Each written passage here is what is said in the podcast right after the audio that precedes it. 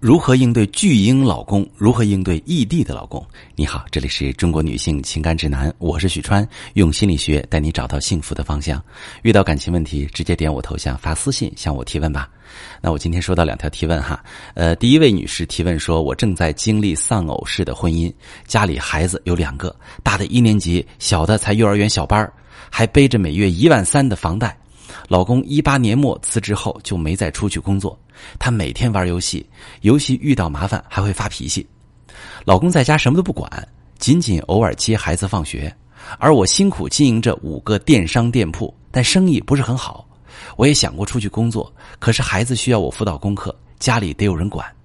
最近跟老公谈了，我说希望他能够去上班，但是他的回答是他找不到工作，觉得自己无法工作。我说：“那我出去工作，所有的网店都给他管。”他又说：“等你找到工作再说。”他真的是有惰性。我希望他不要再过他所谓舒服的生活。很多人劝我离婚，但是我不希望离婚影响到孩子们。而且我和老公很少吵架，家庭环境目前很和谐。只是我一味的忍让，让生活雪上加霜。请问一个女人如何才能撑起一个丧偶式婚姻的家庭？好朋友们。有保姆式的妻子，一定会有丧偶式的婚姻。看到你的情况描述，我发现你已经不仅仅是保姆式的妻子了，你是母亲式的妻子。你老公的角色不是丈夫，不是父亲，而是一个不成器的长子。作为一个男人，他三年没工作，靠你养。倒不是说男人不能在家当家庭主夫，但是他得为家做贡献，比如与你协作照料孩子的起居，分担一部分孩子的教育任务，分担一部分家务。这些他都不做，只是自顾自的打游戏，沉浸在自己的世界里。而且游戏打的不顺利，还会发脾气。他的状态甚至连小孩都不如，小孩子还有学习任务呢，还不敢肆无忌惮的玩游戏呢。你的老公之所以能安安心心的一直当巨婴，与你一直以来对他的纵容和保护有关。你说他有惰性，这惰性哪来的？如果一个人背后总有人接着他，衣食无忧，什么都不用做，还能开开心心的玩，他当然懒得走出舒适区。你一个人承担了所有，你为家庭提供收入，你操心生活起居和子女养育，你把所有的家庭责任全扛在自己一个人身上，你都做了，你老公还有什么可做的呢？然后你又发愁怎么撑起丧偶式家庭，可这本来不应该是你一个人撑的。你需要真正的把一些任务下放给你老公，而不是跟他商量。你说你家庭和谐不吵架，那肯定啊。你老公为所欲为，你忍气吞声，一个太舒服，没什么想吵的；一个太能忍，粉饰太平，你俩根本吵不起来，好吗？你的问题其实不难解决，就是两点：第一，把具体的任务下放给老公；第二，把不承担丈夫的义务的后果展示给他。就拿你让他找工作这事来说。不是你告诉他你希望他去上班，然后他回答说找不到工作，说觉得自己无法工作，你就买账了。什么叫无法工作？你身体不健全了吗？有手有脚找不到脑力劳动的工作，你还找不到个体力劳动的工作吗？在沟通找工作这个问题上，不该是说他说什么你就纵容，当然也不是让你去跟他发生冲突，你可以协助他。比如他说觉得自己无法工作，那原因在哪儿？阻碍在哪儿？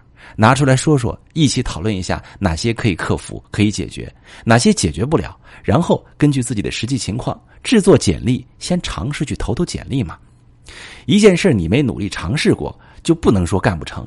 如果他根据自己的实际情况扎扎实实投了一百份可能匹配的简历，一个面试邀约都没有，一个工作都没找到，你再相信他是真的找不到工作也不迟。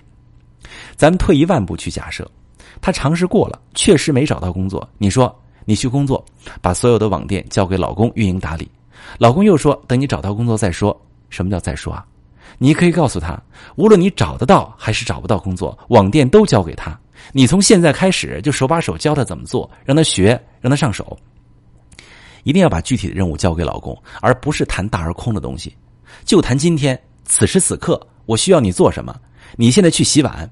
你现在去辅导孩子做一小时功课，你现在去给孩子开家长会，你现在去打磨简历，你现在去处理一个售后问题。你老公不会做的，你就教他。你付出耐心，总比你付出纵容要强很多。因为无限纵容没有结果，而你付出耐心教会他，他就算再笨，以后迟早也会帮你分担一些。如果他抗拒，你也不用跟他吵，你严肃的告诉他。如果你不学着承担一个丈夫该承担的责任义务，那么我们只好离婚了。然后你需要做一些事儿来让他看到你不是随口说说吓唬他，比如你吩咐他做的事儿他没做，你就不再照顾他的起居，没有饭吃，没有干净衣服穿，赶他去睡沙发，把家里电脑搬走。如果他还不改，把离婚协议书给他。你知道老鹰在教这个雏鹰飞翔的时候，会亲自示范几次，然后不断的鼓励雏鹰。如果雏鹰还是不飞，鹰妈妈会推他一把，激活雏鹰的飞行本能。你调教巨婴老公也是一样，先拿出耐心教他，帮助他，鼓励他，让他在具体的事情上一件一件的接受。如果他还是好吃懒做，仗着你爱他就剥削你的付出，你就把他从这个家里推出去。要知道。你老公和你比起来更需要这个家，因为你没了他，你能继续生活，甚至还少了负担；而他没了你，他的生活质量会一落千丈。他也懂衡量，也知道哪条路更难走。与其失去庇护自己的家庭，他会宁可自己成长起来，撑起他本该撑起的责任义务。你说呢？好，再来看今天第二个问题啊。第二个问题是跟老公两地分居几天也没个电话联系，微信问他在乎我吗？他说我神经病，没事找事儿。这种婚姻还有继续的必要吗？好朋友们，异地婚的经营其实更考验夫妻的沟通。你和老公的这次对话是男女思维差异和缺乏沟通策略的呈现。因为你提供的描述有限，我不了解你们的感情基础和实际情况，无法从整体帮你分析。所以，我就单说说我从你们这次对话里面看到的问题。你和老公异地，你的期待是他能每天打电话跟家里报个平安，再问问家里的情况，关心关心你和孩子，最好再陪你聊几句，这样你才能感受到老公对家庭的牵挂和对你的在乎。你的诉求完全合理。但有些男人一个人在外打拼，可能过着两点一线的单调生活，晚上回到家时累得倒头就睡。他觉得自己没什么事儿，不用成天打电话给家里汇报情况。他对家里也放心，觉得妻子安排的挺周全，也觉得如果家里发生什么事儿，妻子就会联系他了。如果你老公其他一切正常，比如按时把收入交给你，有规律的回家，你每次联系他，他都有比较积极的回应，你们家庭中比较重要的事儿，他都会积极参与决策，和你共同商量，并且你俩对未来的规划也形成了共识。一切都在轨道上，那么基本就可以判断你老公就属于我上面说的那种类型。这种情况的话，他没觉得你们平时的互动方式有什么不妥。你突然问他在不在乎你，他肯定会觉得莫名其妙，甚至会有一股子无名火，觉得自己已经很辛苦了，妻子居然想找茬吵架。你老公在不了解你的诉求的前提之下，无法揣测你的需求和意图，因为男性比女性更不擅长处理情感问题。你以为你老公知道你在哪方面不满意、有情绪，实际上他不知道。那些让你委屈、挣扎、辗转反侧、忍受很久，终于需要说出来的事儿，在他听来都是新闻。你不说，他就不知道。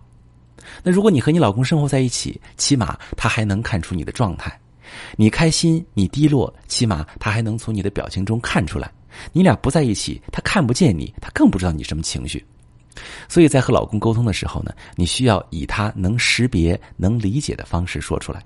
我给你一个沟通公式：描述客观情况加表达自己的感受加提出解决方案等于有效沟通。